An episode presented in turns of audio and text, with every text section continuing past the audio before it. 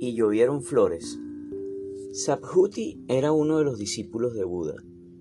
Él llegó a comprender la potencia del vacío, la realidad de que nada existe sino en una relación de subjetividad y objetividad. Un día, cuando Sabhuti estaba sentado bajo un árbol, en un estado sublime vacío, empezaron a llover flores a su alrededor. Te alabamos por tu discurso sobre el vacío, le susurraron los dioses. Pero yo no he hablado del vacío, dijo Sabhuti.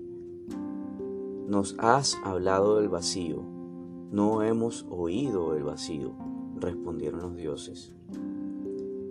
Esto es verdadero vacío. Y llovieron flores sobre Sabhuti. Algunos encuentros entre maestros Zen y sus discípulos tuvieron tal relevancia que posteriormente fueron empleados como koans por otros maestros para la instrucción. Osho comenta algunas de estas historias Zen develando su significado más profundo.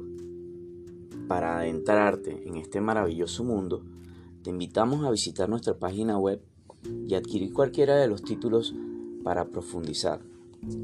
Que tengas excelente día.